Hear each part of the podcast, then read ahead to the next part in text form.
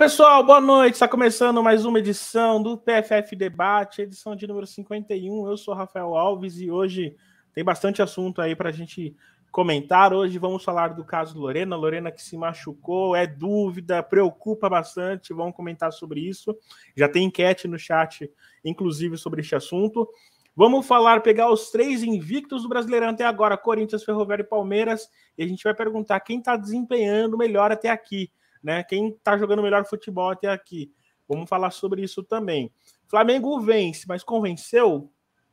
Nossos analistas vão falar também sobre, vão comentar. E claro, a... vamos falar do Galo também, né? O nosso bate-pronto de hoje. E eu já vou deixar a pergunta para os meus comentaristas irem pensando até o final. A pergunta é: a... o início do Galo é?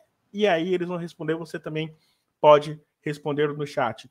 Lembro que você pode nos ajudar, nos auxiliar, auxiliar o nosso trabalho com doação de Pix por qualquer quantia que você puder, você ajuda bastante um canal independente a poder se manter um pouco mais, produzir mais e, quem sabe, produzir melhor. Na verdade, quem sabe produzir mais e assim produzir melhor. Ano de Copa do Mundo, ano de Libertadores, tem muita coisa que a gente quer fazer, mas a gente precisa também de bastante ajuda enquanto a gente tiver um patrocínio, né? Alô, patrocinadores, olhem para nós também. E então você pode, através do Pix Planeta Futebol Feminino, arroba hotmail.com com qualquer quantia. É um desafio que a gente tem, que com a sua ajuda torna tudo isso menos complicado.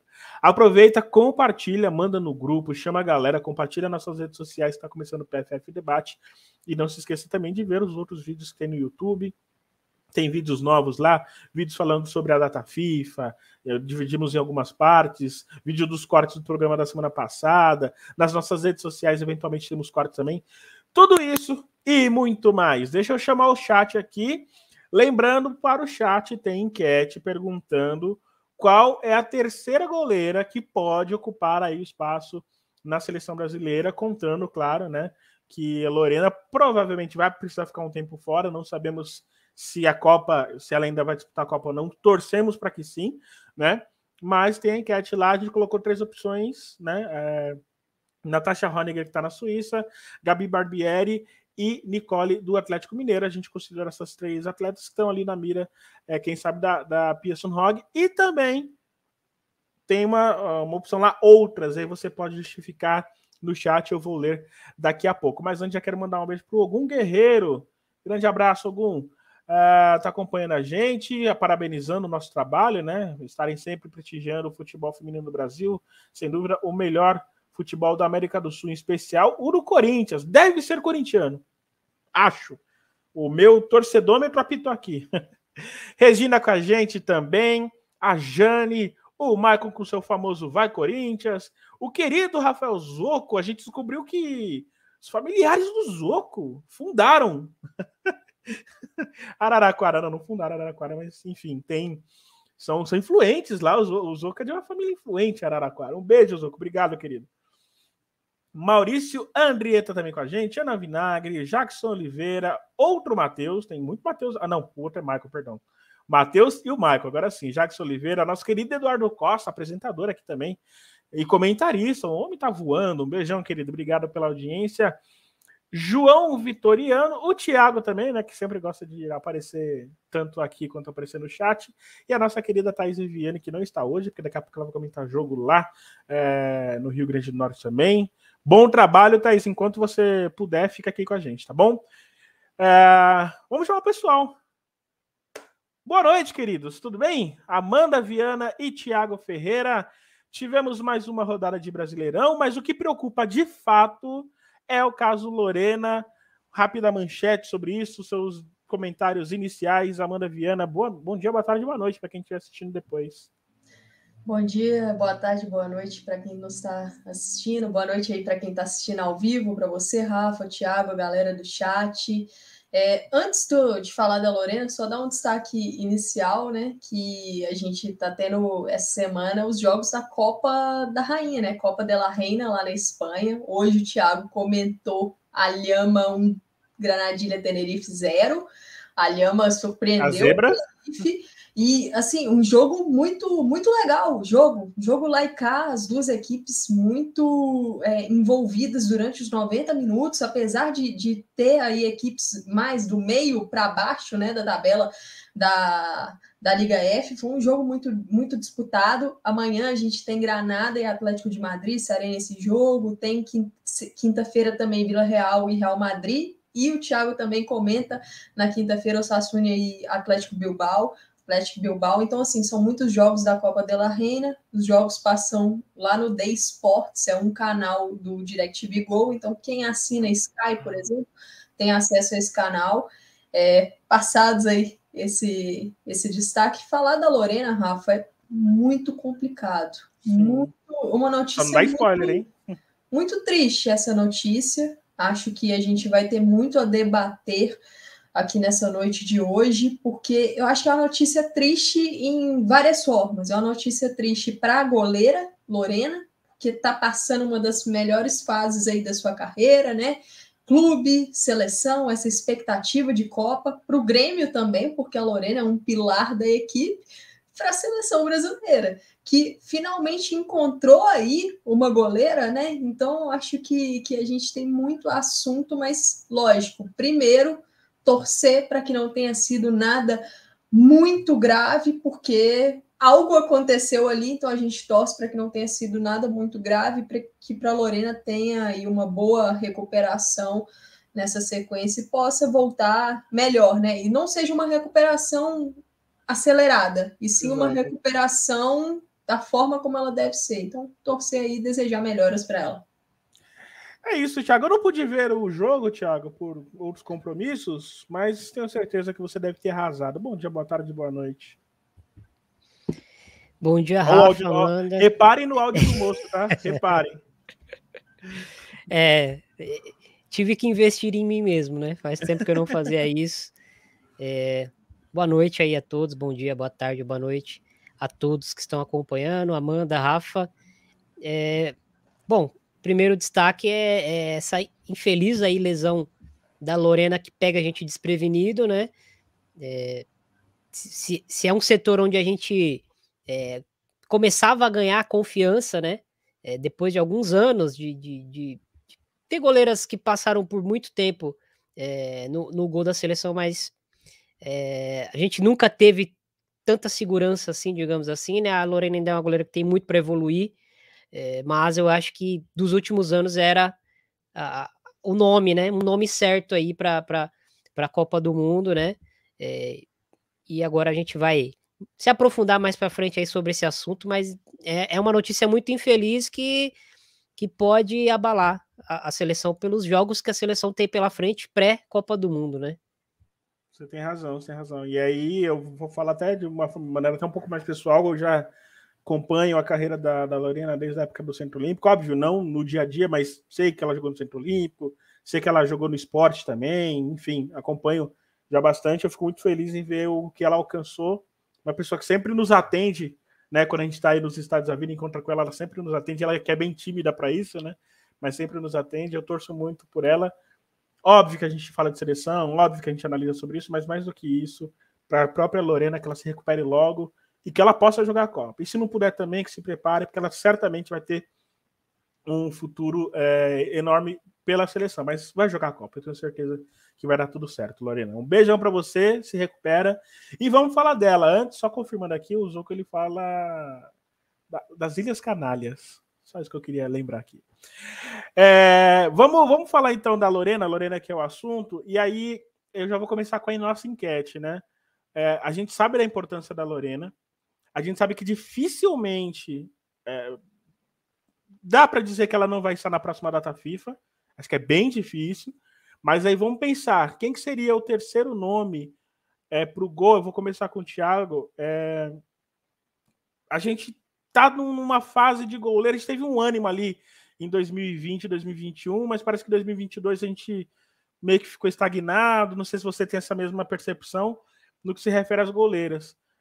Quem que você pensa aí é, nessa terceira vaga, é, caso a Lorena eventualmente não, não esteja?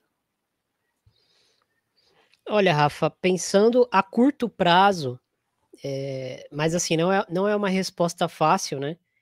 Pensando a curto prazo, eu acho que a Natasha é um nome que é interessante porque ela tem a estatura, tem envergadura, mas ela tá não teve um ano de 2022 muito bom e ela tá agora no, no, no Basel da Suíça é, ainda sem atuar, né? Por enquanto ela não estreou ainda, é, tá à disposição já do clube, mas ainda não estreou. É, eu acho que a Barbieri faz, faz sentido pelo projeto a médio e longo prazo, né? Que é a goleira da, da seleção sub-20.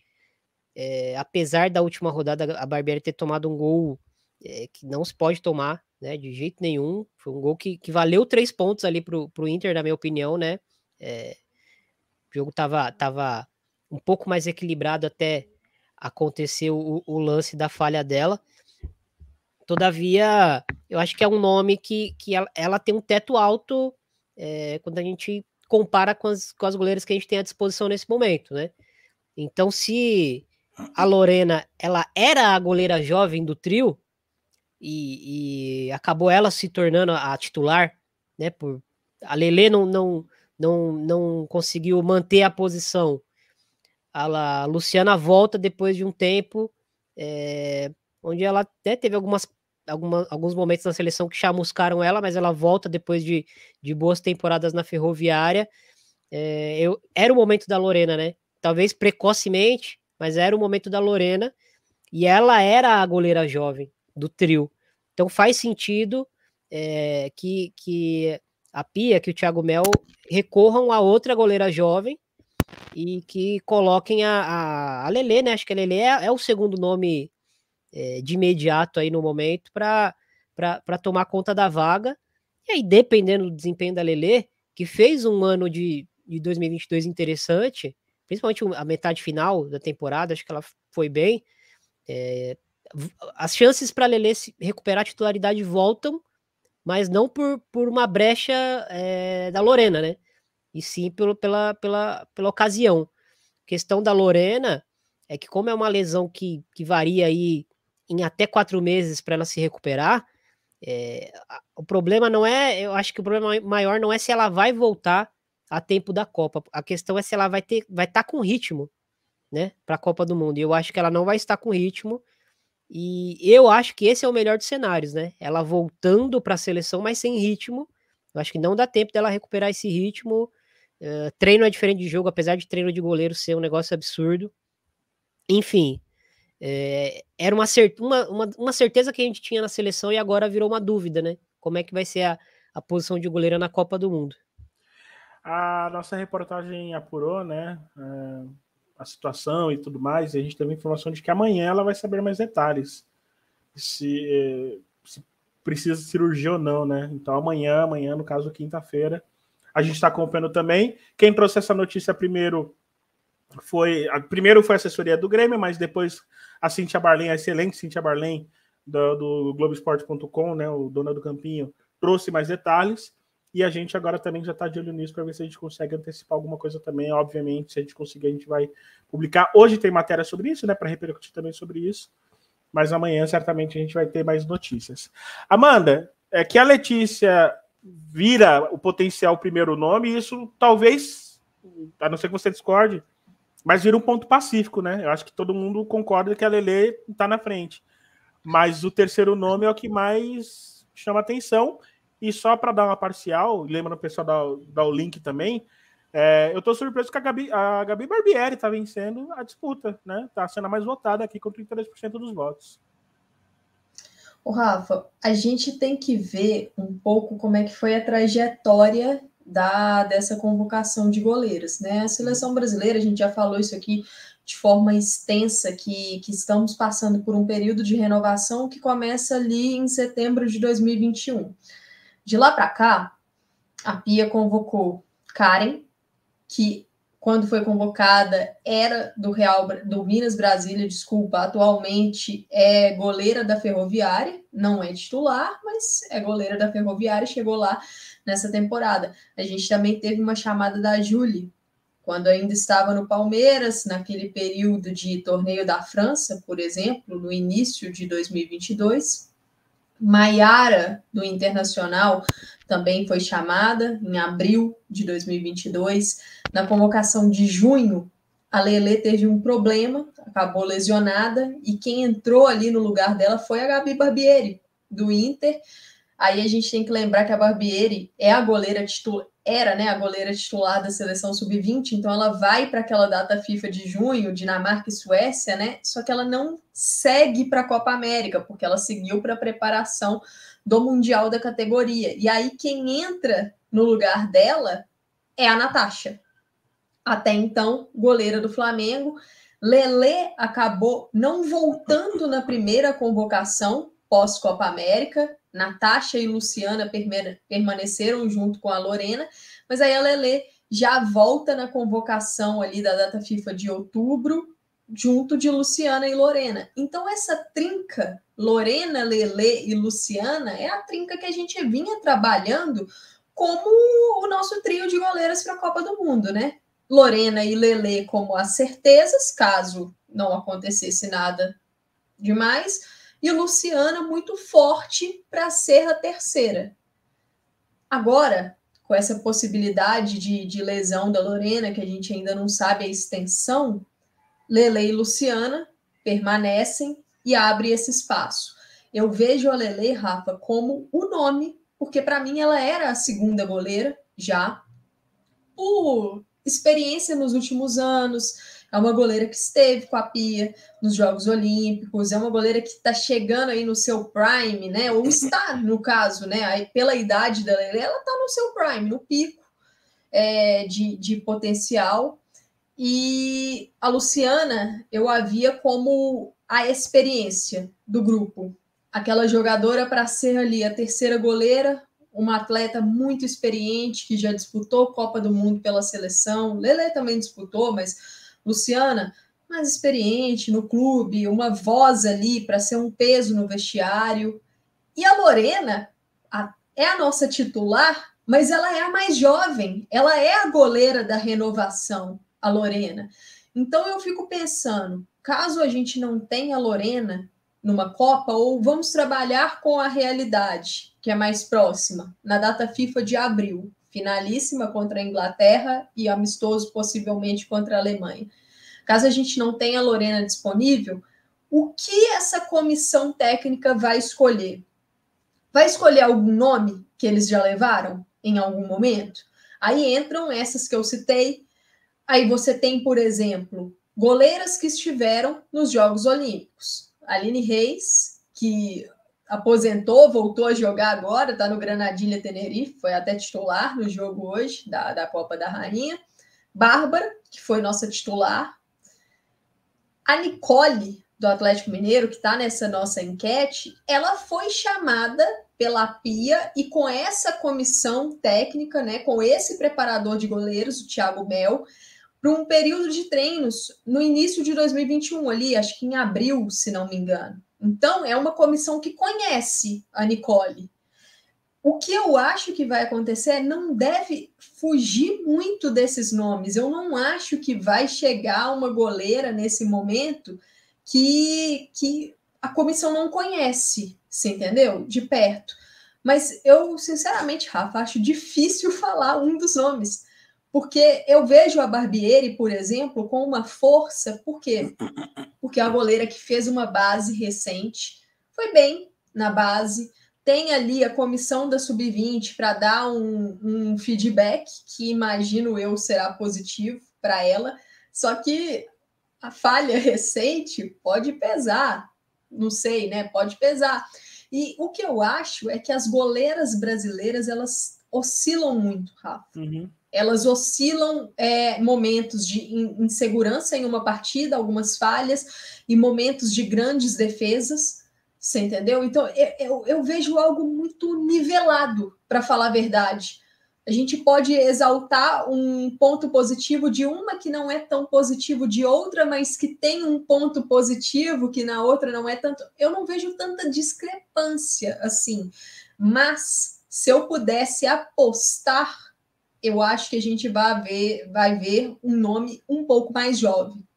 Por exemplo, eu não acredito no retorno de Aline Reis e de Bárbara. por exemplo, para a seleção. Pode acontecer? Claro que pode, claro que pode, porque é uma decisão difícil, é uma decisão que a comissão técnica inteira, ali não só a Pia, mas ela sempre escuta a palavra do treinador de goleiras, que é o Thiago Mel. Eles podem optar por um nome mais experiente para a função, mas Sim. por termos de Alele e Luciana como essas peças um pouco mais consolidadas nesse grupo, imagino eu que caso surja uma outra goleira na próxima convocação, ela será mais jovem. De acordo com você, e aí separando algumas mensagens aqui, né? O Lucas fala: de repente a Júlia pode ser convocada. A Júlia chegou a ser convocada, como a Amanda já disse. É, João Vitoriano, a Karen da Ferroviária não seria uma opção? Seria, naquele momento que ela estava no Real, no Real Brasília, e ela foi chamada, ela preferiu no ficar Minas, no Real Brasília. Minas. O Minas, Minas Brasília, perdão, Minas Brasília. Obrigado, Amanda. E a Amanda lembrou bem hoje quando a gente teve a reunião de pauta, porque ela perdeu o time ali, né? Ela perdeu o time ali, poderia ter ido para um time uh, de primeira divisão, e hoje é reserva da Ferroviária, né? Não teria muita a questão desse timing da Karen, Rafa, é que ela é convocada naquele segundo semestre de 2021. O Minas acabou rebaixado e a Série A2 ela demorou muito para começar em 2022. Então a Karen ficou sem jogar. A Karen só foi jogar próximo do meio do ano de 2022. Acho que ela acabou perdendo esse momento dela, né? E, e, isso, querendo ou não, pesa. E pesa porque você não está no holofote, pesa porque você está jogando uma A2 ao invés de uma A1, por exemplo. Não adianta a gente querer esconder, porque isso pesa muito. Pesa o nível dos enfrentamentos, agora ela está na ferroviária, mas é uma concorrência pesada ali, querendo ou não, na ferrinha, né? Sim. E o Matheus coloca aqui: Bárbara tem que pegar a vaga da Luciana. Eu vou discordar de você, obviamente, Matheus, você tem. A gente deixou aberto para dar opinião, mas a Bárbara eu só vou discordar porque eu acho que tem duas questões aí, né? Uma que a Bárbara realmente, acho que já somos muito gratos pelo que ela já fez pela seleção, né? Agradecido. E outro porque acho que a questão da Luciana, ela ficou com a pecha de 2015, né? Da Copa de 2015, quando ela falha no gol de eliminação contra a Austrália e tudo mais. Sendo que na Ferroviária, pelo menos nos times, quase todos os títulos da Ferroviária, ela foi. É, ela foi o grande nome, né? O título, se a gente lembrar o primeiro título, o título brasileiro de 2019, dá para lembrar, dá para colocar o título da Libertadores na conta disso também, enfim. É, acho que é natural que a, Lu, a Luciana fique com a segunda vaga. Estamos entendidos? Alguém quer acrescentar algo mais antes de eu passar para o próximo assunto? Tá certo, vamos passar para o próximo assunto então. Agora vamos falar de Brasileirão. No Brasileirão temos três invictos: Corinthians, Palmeiras e Ferroviária. A gente quer saber, e aí eu vou passar a pergunta para os nossos queridos comentaristas. Daqui a pouco tem enquete no chat também. Qual dessas três equipes apresentou o melhor futebol? E isso a gente vai colocar em consideração a expectativa que essas equipes tiveram, vai colocar em perspectiva também o que essas equipes enfrentaram até aqui e, claro, o resultado que elas tiveram. Na sua opinião, Amanda, ou perdão, Thiago, na sua opinião, Thiago, quem está desempenhando o melhor futebol até aqui, nessas duas primeiras rodadas, entre as três invictas? Esse finalzinho aí você me pegou. Tem que ser entre as três. Ah, foi, eu acho que, que o desafio, os desafios da ferroviária. Só, só, desculpa, Thiago, só uma diga, correção diga. aqui. Amanda muito bem é, salientou. Eu digo invicto 100%, tá, gente? A gente sabe que Cruzeiro tá invicto, São Paulo, Grêmio, enfim. É, quem ganhou as duas partidas até agora. Agora sim, Thiago, siga. É, o Corinthians Obrigado, pegou, Corinthians pegou a, a, possivelmente as duas equipes mais frágeis do campeonato, né? Fez duas é, goleadas retumbantes aí. É, eu não consigo nem avaliar o que é esse Corinthians ainda pelo brasileiro, só pela, pela Supercopa mesmo, né? É, então eu já desconsidero o Corinthians nessa, nessa, nessa pergunta por isso. Ferro, entre Ferroviária e, e Palmeiras, é, Palmeiras fez um jogo bem preguiçoso contra o Real Ariquemes, também não é muito parâmetro, né? Já usando o mesmo argumento do Corinthians. E aí o Palmeiras contra o Real Brasília, apesar de ter vencido ali por um placar tranquilo, É, gostei do jogo do Palmeiras, né? Acho que o Real Brasília conseguiu ser é, pior, errar muito em campo, né? Foi uma equipe que errou é, coisas simples, né? É, defensivamente, errava com bola, enfim. O Palmeiras tem um elenco com, com mais capacidade para definir jogos e acabou vencendo o jogo, mas achei o jogo do Palmeiras um jogo bem oscilante, né? Não, não, não foi um time intenso, foi um time organizado, mais lento. É, acho que é um time que pode muito mais, né? E com relação à Ferroviária, é, não, não é uma equipe perfeita também. Acho que a Ferroviária tem muito para crescer, para melhorar nesse início de temporada, mas acho que a Ferroviária pegou dois adversários é, mais pesados, né? Acho que é uma. Imaginando que a Ferroviária está nessa briga direta por G8, é, já enfrentou dois adversários dessa briga direta, né?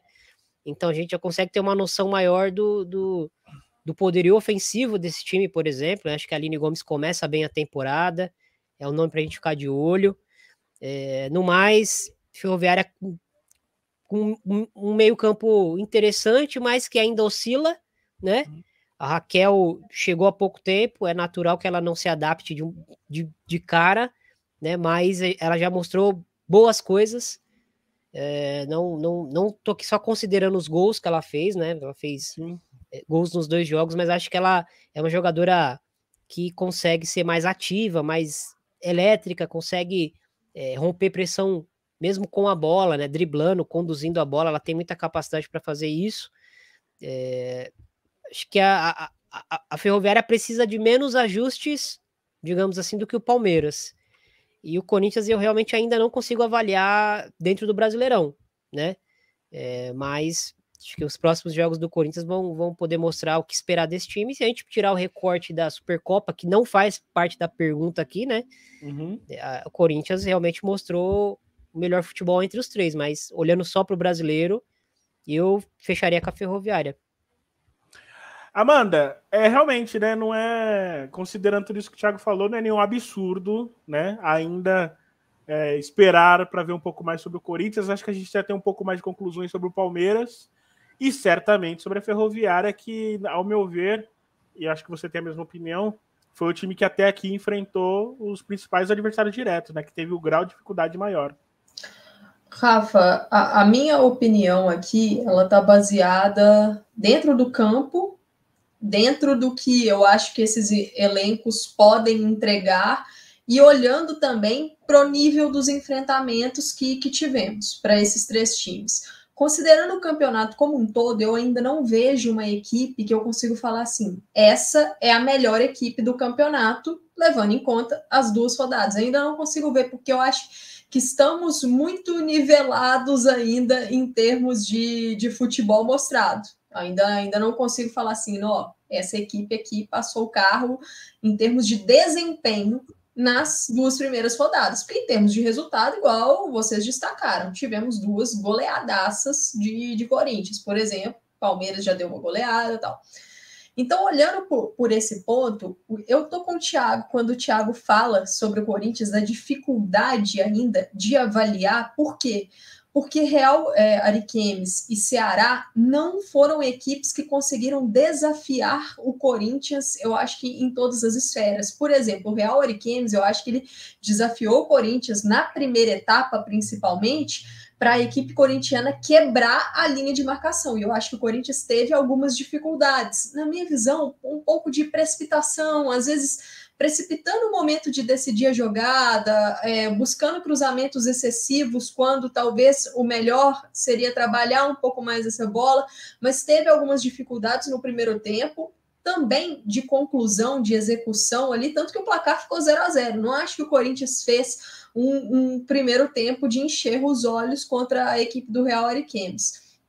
Acho que precisamos esperar um pouco mais mas é aquilo, é o que o Thiago falou. Se a gente olhar para a Supercopa, é uma equipe que já mostrou algo, mas não é o que o que essa, essa pergunta tá. E o elenco do Corinthians, na minha visão, é o melhor elenco do país.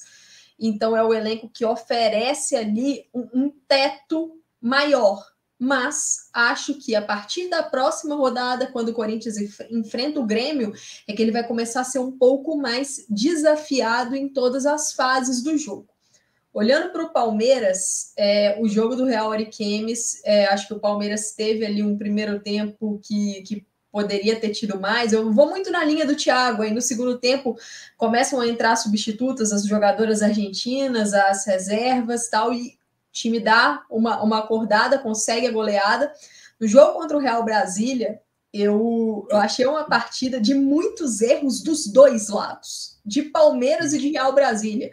Assim, a defesa do Real Brasília errou muito, cedeu muitas oportunidades para o Palmeiras, que soube aproveitar algumas delas, mas a equipe palmeirense também mostrou alguns problemas de compactação na parte da defesa, principalmente alguns problemas de transição defensiva e não são coisas novas, Rafa. São, são pontos que a gente falou bastante aqui também em 2022 do Palmeiras. E eu entendo que nesse início de temporada a equipe perdeu algumas peças muito importantes, teve muitas chegadas, então o time ainda peca no entrosamento, né? São muitas jogadoras ali novas, a questão de acertar a química, ajustar o posicionamento, mas o Palmeiras teve alguns erros muito preocupantes contra o Real Brasília que não conseguiu ser eficiente para aproveitá-los. Real Brasília mandou bolas na trave. É, então, assim, faltou ali para o Real ser um pouco mais eficiente para aproveitar, mas são erros preocupantes que o Palmeiras cedeu. Está no início do campeonato, ainda tem tempo para corrigi-los, mas não achei uma partida tão boa assim do Palmeiras. Olhando para a Ferroviária, concordo também com o Thiago quando ele fala do nível do enfrentamento. A Ferroviária, diferentemente de Palmeiras e Corinthians, ela pegou dois adversários que são ali adversários diretos na briga pelo G8. O Corinthians pegou dois adversários candidatíssimos ao rebaixamento. O, o, desculpa, o Corinthians. O Palmeiras pegou um adversário candidatíssimo ao rebaixamento e um adversário de briga de G8. Já a Ferroviária pegou dois de briga de G8. Enfrenta fora o Atlético Mineiro num jogo de erros dos dois lados, mas pontos positivos também dos dois lados e a Ferroviária foi mais eficiente naquela partida. E contra o Internacional, a mesma coisa. Foi um jogo que ambas as equipes tiveram erros, a Ferroviária foi eficiente. Acho que é uma equipe que tem um, um problema para ajustar nos lados do campo. Na questão da marcação, a Ferroviária precisa ser uma equipe com uma proteção maior ali de lado de campo, de profundidade na defesa, para é, não ter tantas bolas exploradas nesses setores. Acredito que falta também um pouco de compactação. Falei da parte defensiva, mas também na parte ofensiva para trabalhar melhor as jogadas. Mas é um time que foi mais desafiado e a resposta da Ferroviária conseguiu ser positiva na sua maioria. Eu acho que a Ferrinha também se reforçou bem conseguiu dar uma encorpada em alguns setores do elenco que precisava, e a gente tem visto isso. Por exemplo, a Lele Gostei da partida da Lele contra o Internacional. Eu acho que o primeiro gol da, da Ferroviária, que é o gol dela, é uma jogada interessantíssima do time pelo lado, que mostra o apoio da Lele como pivô, a ultrapassagem de uma ponta, a chegada na área. Então, eu consegui ver respostas positivas contra um adversário mais difícil. Entendeu? E assim, é a forma como a tabela do campeonato aconteceu. Exato. Né? O, o, Corinthians enfrentar dois adversários mais fracos, a Ferroviária enfrentar dois adversários mais difíceis. Eu acho que a dificuldade dessa, dessa sua pergunta, Rafa, aqui para a gente, está justamente nisso, porque são três equipes que tiveram três rodadas diferentes. Né? O Corinthians pega dois adversários da parte de baixo da tabela, a Ferroviária, dois adversários de meio, parte de cima, e o Palmeiras um de cada parte. Então, Sim. a gente precisa pontuar e contextualizar, porque não dá para você falar assim, pá, é esse o time. Não, assim, se eu for ter que. Minha resposta final é a ferroviária pelo nível do enfrentamento, mas eu acho que é necessário contextualizar para todos, porque tivemos sim situações diferentes com parâmetros diferentes aí para a gente avaliar. E vale lembrar também que a gente está falando da segunda rodada, né? O Wesley até fala: é culpa do Corinthians pegar os adversários inferiores? De forma alguma, assim como também não é culpa da Ferroviária pegar os adversários que estão pau a pau com ela e ganhar. Então, isso tem, tem que ser considerado também. O Lucas Almeida fala: tivemos duas rodadas apenas, é difícil ter uma opinião conclusiva, né? Que eu acabei de falar. E ele fala também, né? Que a Ferroviária venceu duas equipes brigam por G8. Para mim, o clube de Araraquara chama mais atenção. Continue participando. Já tem, Pode falar, mano, rapidinho. Não, rapidinho. A gente teve duas rodadas e, assim, é realmente difícil termos uma opinião concreta. O que a gente pode é apontar alguns pro... erros e acertos nos jogos, porque eu acho que a gente teve erros e acertos das equipes, considerando o campeonato inteiro nos jogos. Difícil afirmarmos, ó, essa equipe é assim, pá, pá. Não é. São duas rodadas Exato. apenas. Mas os erros e acertos, né, a gente consegue já apontar. Não, concordo plenamente com você. E acho que esse que é legal do desafio da gente constantemente fazer isso, por exemplo, numa segunda rodada. Eu acho que a gente tem que justamente considerar todos esses pontos. O Maurício Andrieta fala que assistiu vários jogos de diversos times. Tem a impressão que o nível está abaixo do ano passado, mesmo para o começo. E eu tendo a concordar com você, tá? É, enfim, eu concordo com você. Acho que a gente está vendo o nível mais abaixo. Vamos para o debate pronto agora? Vamos para o debate pronto para falar sobre o Galo. O Galo que já tem duas derrotas e vale lembrar, né? Na tier list, óbvio, ressaltando sempre aquele baita asterisco desse tamanho, segunda rodada. Mas o Galo perdeu dois jogos importantes, né? Perdeu dois jogos importantes. E aí a pergunta que fica do debate pronto Começando com o Thiago. Thiago, você só fala manchete só. O início do Galo é. Alarmante.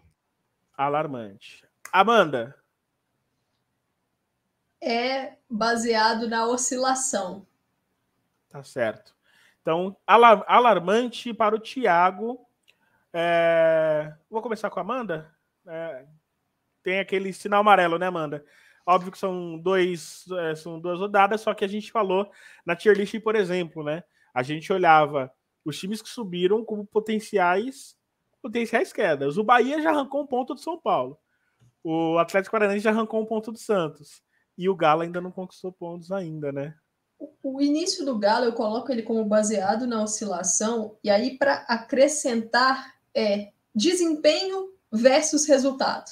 Eu acho que talvez essa seja a comparação para a gente fazer do Galo aqui.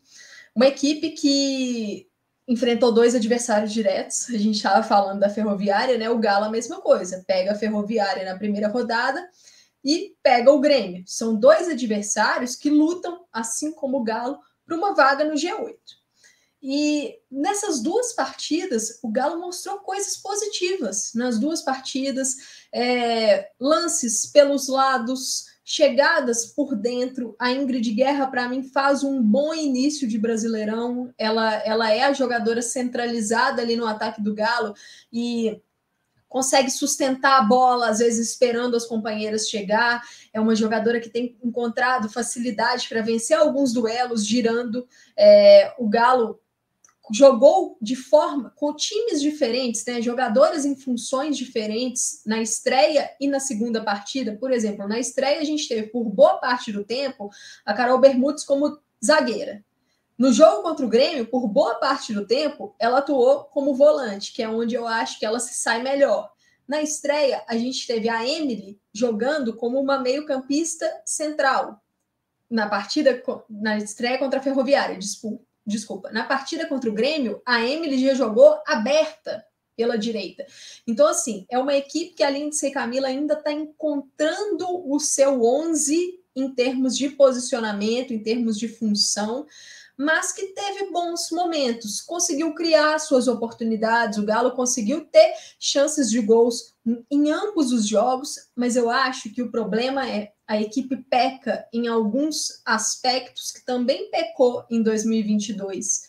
Alguns problemas de fundamento que acabam é, dificultando a execução das jogadas, alguns erros de passe, alguns erros de tomada de decisão e principalmente a forma de concluir a jogada, a forma de concluir ali as oportunidades criadas, que teve dificuldades contra a Ferroviária e teve dificuldades contra o Grêmio. E aí tem outros problemas também na parte defensiva, que eu acho que esse é o ponto que, que fez com que o Galo perdesse essas duas partidas, né?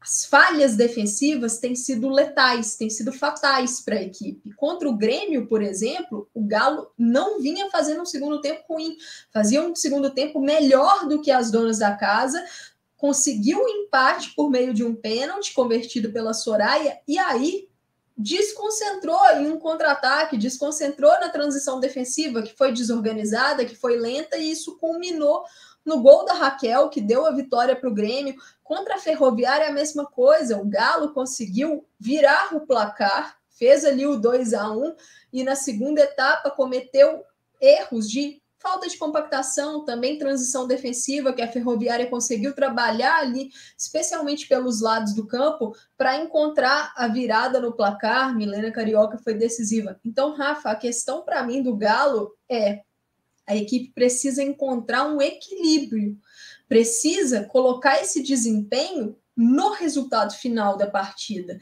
porque a gente falou muito no ano passado sobre o Red Bull Bragantino, por exemplo, né, que era uma equipe que, que tinha seus pontos positivos nas partidas, que a pontuação não refletia o futebol da equipe dentro de campo, e eu acho que o Galo com zero pontos não reflete o que eu vi da equipe dentro de campo. Acho que o Galo poderia ter saído ali com um ou dois pontinhos aí, pelo menos, no campeonato, mas pecou na eficiência, não conseguiu ser eficiente. E o que preocupa para o restante é: a gente já teve duas rodadas. É um campeonato que a primeira fase é tiro curto, são 15 rodadas. Na próxima rodada, já é um quinto do campeonato. Então é, é muito rápido. A gente não tem muito tempo aí para uma equipe conseguir é, melhorando, desempenhando se ela não tiver resultado. Né? E a tabela do Galo foi uma tabela bem ingrata nesse início. Enfrenta dois adversários diretos,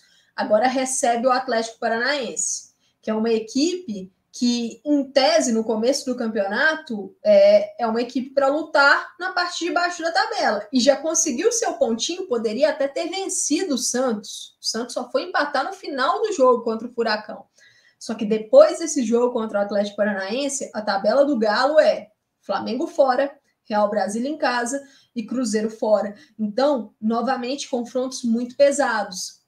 A equipe precisa converter esse desempenho em resultado, porque senão a pressão vai aumentar e aí é mais um fator de dificuldade e tal. Acredito que o time já mostrou algo positivo, Rafa, mas precisa ajustar algumas coisas, tentar é, ser mais coeso coletivamente nas duas fases, ofensiva e defensiva, porque senão vai acabar saindo sem o resultado. E o desempenhar bem as ações é muito bom? É. Mas se você não consegue ter o resultado caminhando junto com isso, aí fica difícil evoluir no campeonato. Tá mutado, Rafa. E rapidinho, acho que comentários a gente sempre. Mas é bom a gente abordar, é bom a gente esclarecer algumas coisas aqui, né? Ninguém falou que o, o, o Ferroviário é o melhor time do Brasil, né, Wesley? A gente não falou sobre isso, tá? Mas tudo bem, a gente entendeu que você não, não concorda, tá tudo certo. Tiago, é, você falou que é alarmante, né? E aí, trazendo isso que a Amanda disse, a impressão que dá é que o, o Red Bull deixou uma lição muito grande no ano passado, né? É, quando você vê, quando você nota já tá, a água já está no pescoço. E pela circunstância também, claro, a diferença para Bahia e Atlético é de um ponto, né? Uma vitória já coloca o, o Atlético Mineiro lá na frente. É... Mas tem que se preocupar, claro, né? E de, detalhe, imagina o próximo jogo contra o Atlético Paranaense, né? Imagina o resultado que não venha contra o Atlético Paranaense. Aí, cara, você começa a fazer conta na terceira rodada. É, a lição que, que o, o Red Bull Bragantino ensinou ano passado, e aqui ninguém está afirmando que, que o Atlético Mineiro vai brigar para não cair, É, mas a lição que o, que o, que o Bragantino ensinou pra gente ano passado é que é, as cinco primeiras rodadas importam muito, né? Se você é, perde muitos pontos, você sabe onde você vai brigar ali na tabela, né? E o Galo sabe onde ele vai brigar ali na tabela, ele vai brigar por G8. Quando começa a, a, a, o campeonato, você tem duas, duas derrotas. E o agravante dessas duas derrotas é que foram em dois confrontos diretos por G8. É lógico. Outras equipes que estão brigando por G8 também vão perder esses pontos.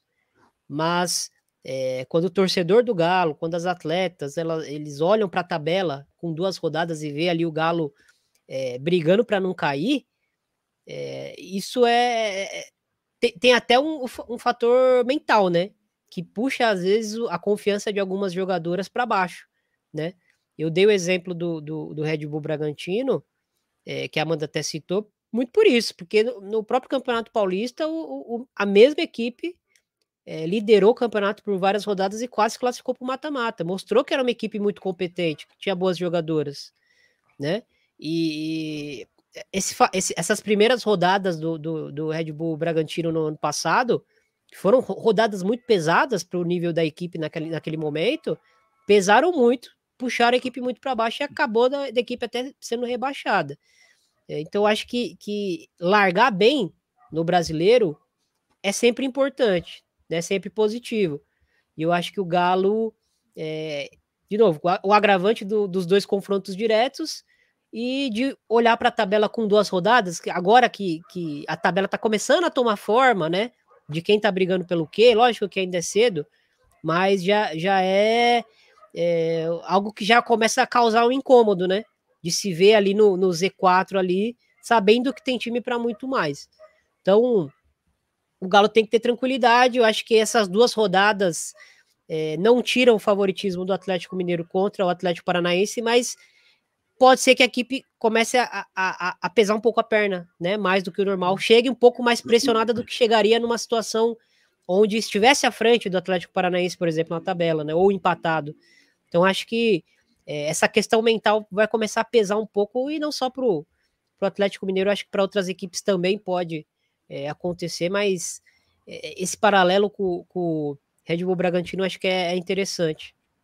Eu acho, acho curioso. Ah, pode falar, mano, pode falar. Não, eu acho que aí fica o desafio também é, da, da maturidade das atletas, da, da comissão técnica, para ter paciência nesse momento, né? Porque entendo é, que possa existir uma frustração por estar desempenhando ali em momentos nos jogos um futebol que te credencie a um algo a mais, mas o resultado não veio. E também por seu, por sua culpa que o resultado também não veio, porque ou você não conseguiu fazer suas chances ou porque você acabou falhando na defesa, mas fica esse sentimento de frustração. E aí é o momento da maturidade, da força mental também, de conseguir que, que isso não interfira na sequência, que isso não vire um peso a mais, né? E entendo que isso é algo muito difícil.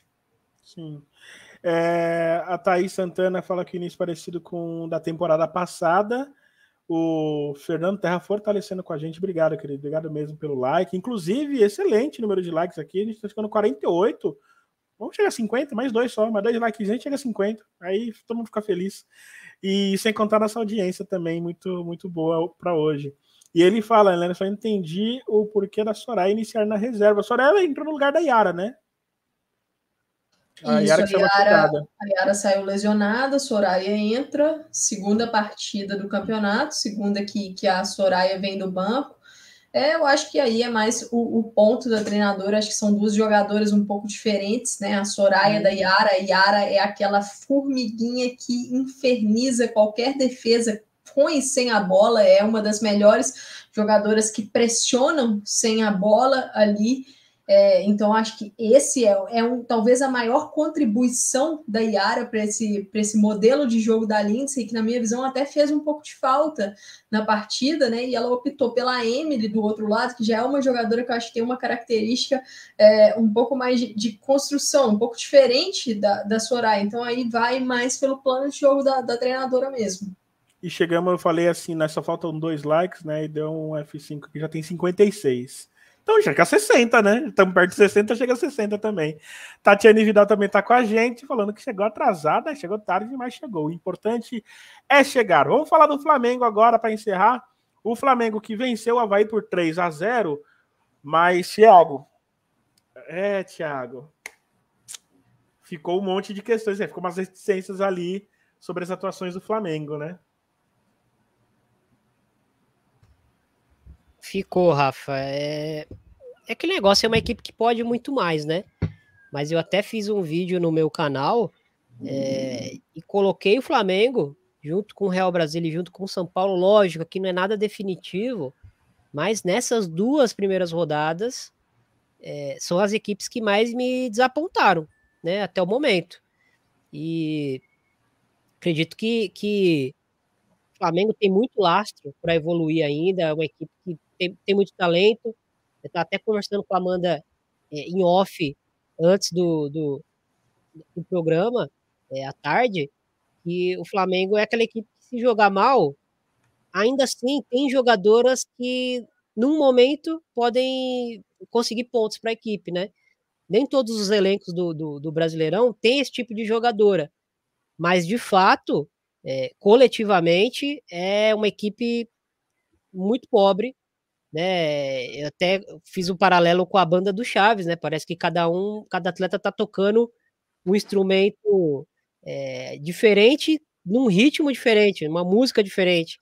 E acho que, que isso é, acaba contribuindo para o Flamengo não conseguir desempenhar o seu melhor. Todavia, o Flamengo pode deslanchar durante a temporada, mas eu acho que é muito pouco para uma equipe que é, há dois anos atrás falava que pretendia ganhar tudo é, em 2023, né? O projeto era estar na Libertadores, não conseguiu entrar é, e já, já perdeu a primeira competição do ano, que é a, a Supercopa, enfim. E eu acho que o Flamengo está muito longe de competir com as melhores equipes do Brasil, né? Principalmente o Corinthians. É, acho que esse é o ponto, não é? O ponto não é se o Flamengo pode ou não pode ser campeão. Lógico que pode, né? Tem jogadoras para isso tem elenco para isso, mas é, quando a gente olha rodada por rodada, é, é, um time que precisa muito evoluir ainda no, no ano de 2023. E Amanda, eu acho o Thiago chegou, o Thiago chegou a citar, me corrija, Thiago, você chegou a citar aqui um dos dois times, os dois times que mais te decepcionaram, Flamengo e São Paulo. Foi isso que você falou? E Real Brasília. E Real Brasília, perdão, foi Real Brasília. É, só que assim, Ana, Posso estar redondamente enganado daqui a algumas rodadas, e eu vou reconhecer, obviamente. Mas hoje eu vejo mais teto para Real Brasília e para São Paulo crescer. E o Flamengo que tem mais teto para crescer é o que eu menos vejo. Não sei se eu fui claro nisso. É, dos três, o, o Flamengo para mim é o que mais tem teto para crescer, mas é o que eu menos é, espero até aqui. Assim, Rafa, eu, eu, discordo um pouco de você nessa, uhum. porque eu concordo com você no que, na minha visão, também o teto do Flamengo para crescer é maior do que comparado com São Paulo e Real Brasília, por exemplo, porque, na minha visão, o Flamengo tem um elenco é, como um todo mais qualificado do que essas duas equipes. Só que o meu problema com o Flamengo é que estamos no início de 2023, segunda rodada do Campeonato Brasileiro. O Flamengo já disputou uma competição esse ano que foi a Supercopa, onde chegou até a final e eu vejo os mesmos problemas de 2022 e a comissão técnica é a mesma, a base do elenco é a mesma, porque a troca de jogadoras, né, de atletas foi muito pequena no Flamengo, que conseguiu ali encorpar alguns setores, principalmente a defesa, não perdeu tantas peças-chave assim, podemos dizer.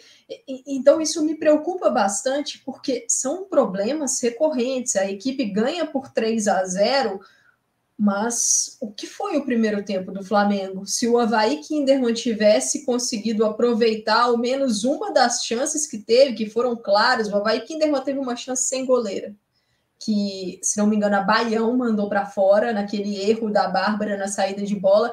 E o que me preocupa do Flamengo é que eu estou com dificuldade de ver é, uma melhora nesse ponto. Mas eu ainda acho que essa melhora pode acontecer, Rafa. Só que não é uma melhora que passa apenas pela comissão técnica. Eu acho que é uma melhora que passa também pelas jogadoras. Porque individualmente eu vejo performances abaixo do que essas atletas podem entregar. É, por exemplo, Thaisa, eu acho que a Thaisa está fazendo uma temporada muito abaixo do que ela pode entregar.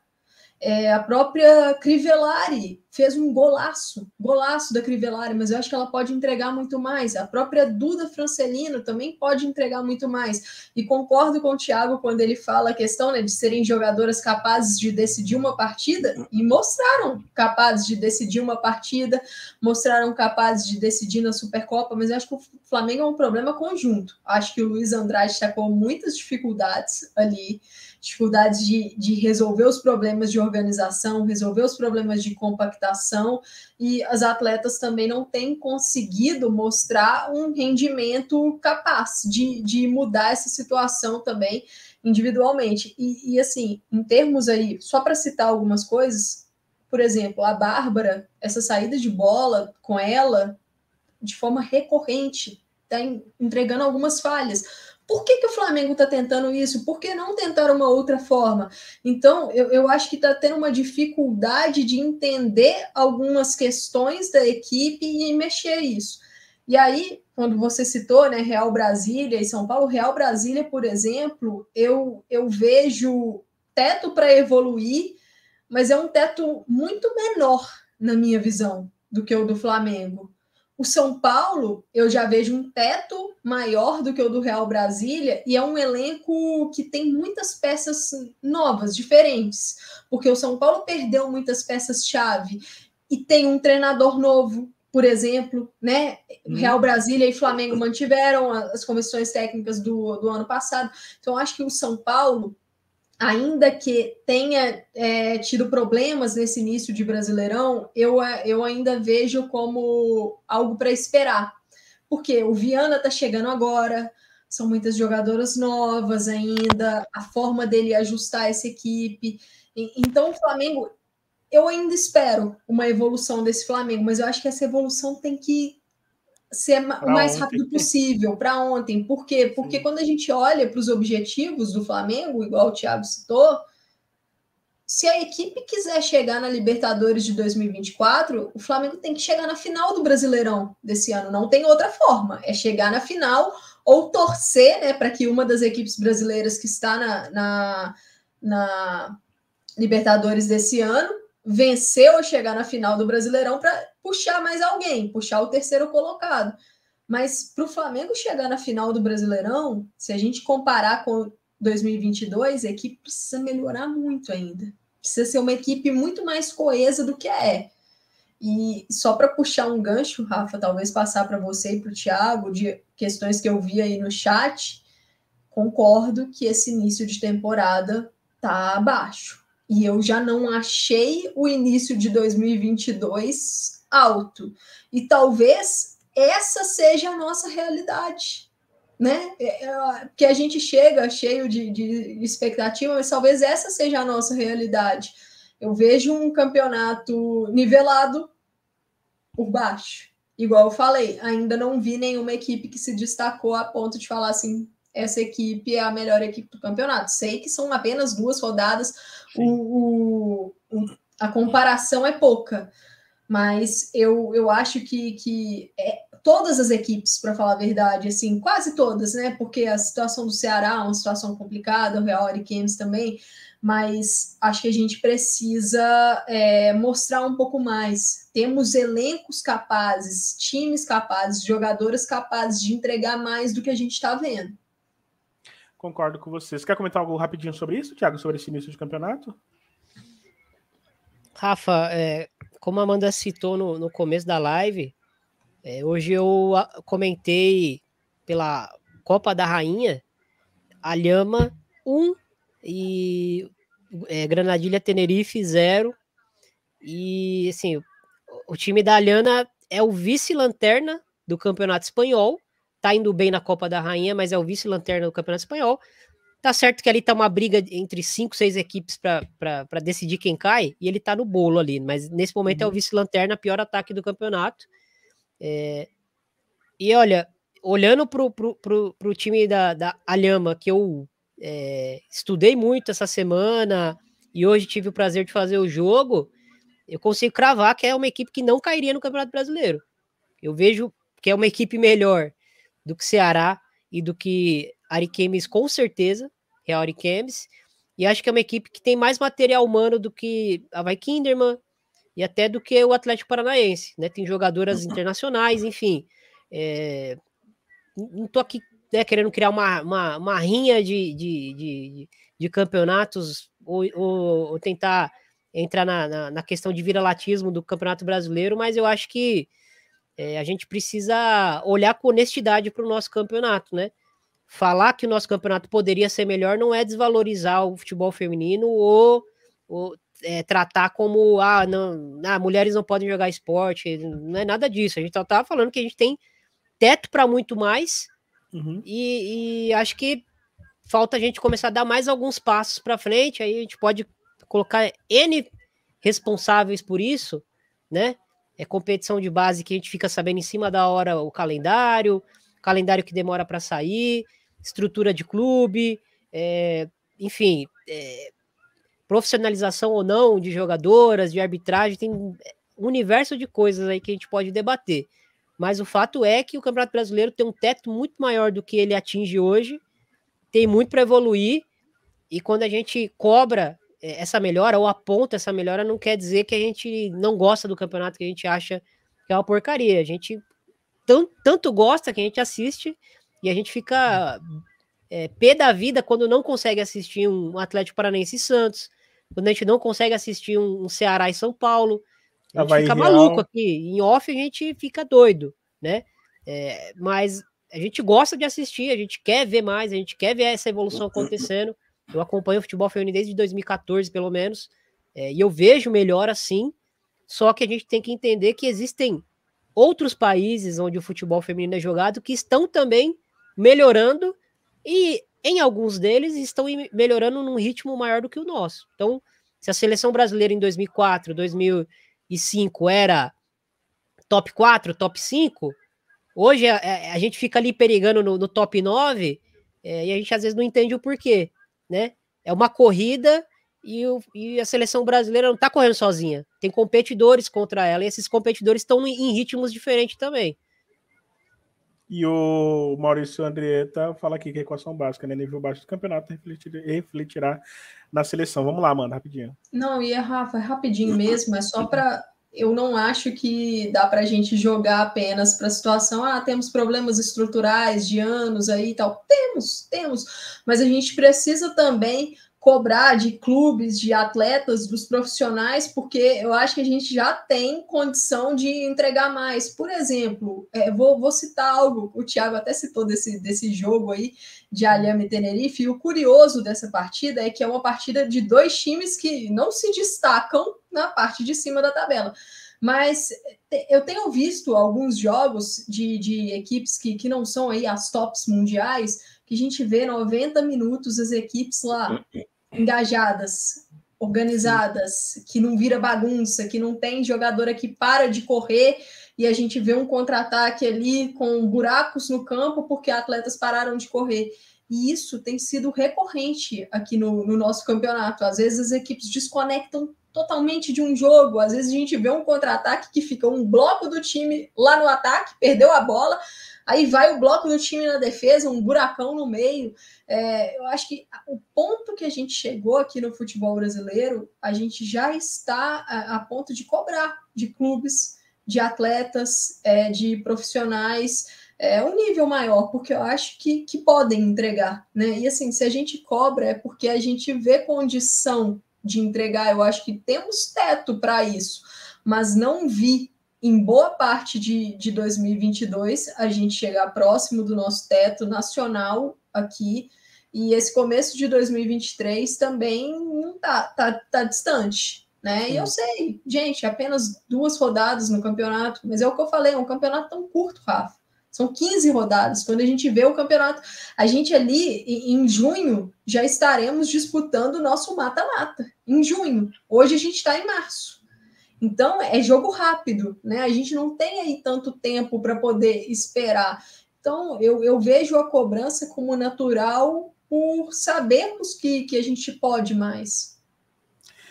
Encerrando as enquetes também, uh, perguntei, né, o início do Galo é a mesma pergunta que fiz para a galera aqui, e 50% colocando que é normal, né, 44% alarmante e 5% não há o que se preocupar. Sobre o Corinthians, uh, entre os times, quem tem desempenhado melhor até aqui, Corinthians 46%, Ferroviária 40%, Palmeiras com 13%. E na primeira enquete né, que a gente fez, quem poderia assumir a terceira vaga de goleira na próxima data FIFA, Nicole, com 32% é, do Atlético Mineiro, foi a mais votada, seguida de Natasha com 26%, mesma, porcentagem de Gabi Barbieri, e aí 14 optaram por outras e colocaram aqui, falaram é, da Karen, falaram da Júlia, enfim, chegaram a falar de outras também. Recados rápidos, tá? Neste final de semana vai ter os amistosos da seleção de futsal, tá?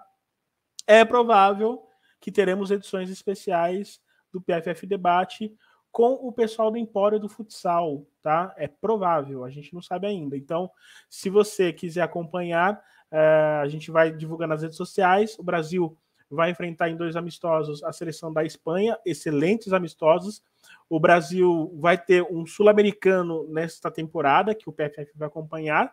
E tem a questão que foi anunciada no final do ano passado, né? A FIFA avisou que teremos sim o Mundial de a Copa do Mundo de futsal feminino. Então, é, fiquem ligados que a nossa caminhada para acompanhar a seleção feminina de futsal também até a próxima Copa, que não tem data ainda, não tem local, não tem nada confirmado, mas sabemos que vai acontecer. Mas o PFF vai acompanhar, tá? Se não tiver é, se não tiver PFF Debate ao vivo, teremos conteúdos é, em off para publicar no YouTube sobre a seleção de futsal. Amanhã, amanhã não, quinta-feira, tem um texto no planetafutebolfeminino.com.br no qual falei pessoalmente com Vanessa. Vanessa, ala da seleção, já foi eleita melhor do mundo algumas vezes já. Ela volta à seleção depois de cinco anos e ela conversou exclusivamente com o PFF. Vai para o ar na quinta-feira, então Fiquem ligados www.planetafutebolfeminino.com.br. Obviamente, a gente vai divulgar nas nossas redes também, tá bom? Então, futsal também com espaço e também, em breve, futebol de areia também, né? Vamos, dar, vamos é, dar, é, prestigiar também o futebol feminino de areia. Lembrando, toda terça-feira aqui temos PFF Debate às 20 horas. Tem vídeos quase todo dia, não todo dia ainda, não estamos nessa, nesse ritmo ainda. Mas quem sabe em breve. Mas temos vídeos quase todo dia, então teremos cortes amanhã, teremos cortes nessa quinta-feira e quem sabe outros vídeos de sexta até domingo. Se inscreva, tem o, o Pix aqui, né? Nosso Pix. Planeta Futebol Feminino, Pix Quero agradecer aos meus amigos Amanda e Tiago. Amanda, rapidinho, seu destaque final. Boa noite. Amanhã você comenta, né? Amanhã, sim, estarei nos comentários de Granada e Atlético de Madrid. Na quinta-feira, Vila Real e Real Madrid.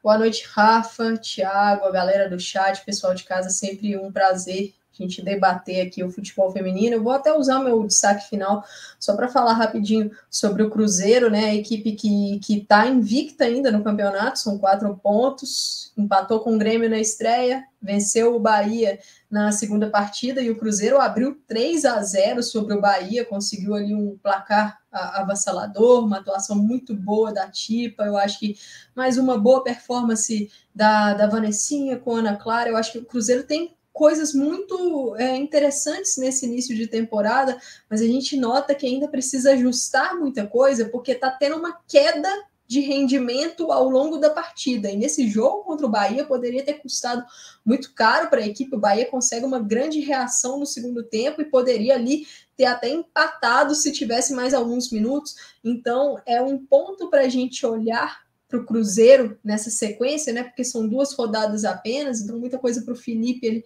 ajustar ainda. Mas pensando em voos mais altos, né? Que eu acho que o voo mais alto para o Cruzeiro nessa temporada é chegar ao G8, que a equipe não conseguiu nas temporadas anteriores. E as, a, os jogos vão ficando cada vez mais competitivos, o buraco vai apertando e a equipe não pode cometer alguns erros que vem cometendo. Mas é um início de temporada com, com muitas coisas interessantes. Acho que vale a gente ficar de olho, porque se reforçou muito bem né, o Cruzeiro. E tem ali jogadoras que são capazes de, de fazer diferença numa partida. Então é uma equipe para a gente ficar de olho que tem quatro pontos no, no, na competição. Então, boa noite a todos, até, até a próxima. Tá aí. Tiago, boa noite e parabéns pela sua aquisição. Sua voz está cristalina qualidade de som impecável e vou seguir seus, seus passos. Obrigado. no mais aí, boa noite a todos. Valeu, Amanda, mais um bate-papo incrível. Rafa, parceiro, irmão aí de vida, não só de PFF. Agradecer o pessoal do chat. É, você que está no chat e discordou da gente, você é muito bem-vindo aqui, porque aqui a gente não é dono da verdade, a gente só é, pontua nossas reflexões sobre futebol feminino, enfim, e discordar faz parte do debate, né? No mais, uma boa noite para todo mundo aí, grande abraço e ótima semana para gente. E o Michael nos alertou aqui, né? 60 likes, 61 likes, muito obrigado, muitos likes. Teve, tivemos uma audiência média muito boa também, então eu só tenho a agradecer. E no mais é isso, gente. Boa noite, sou Rafael. Semana que vem estaremos de volta. Hoje é fora Key, poucas ideias. Não quero nem saber, é fora Key, não, nem que discutir. Ah, fora Key. É só isso que eu tenho a dizer, tá bom? Um beijo para todo mundo. Semana que vem a gente volta, ou nessa semana, se der tudo certo. Eu sou Rafael Alves, estive com a Mana Viana e Thiago Ferreira. Muito obrigado pela sua audiência, pela sua paciência e voltaremos. Tchau.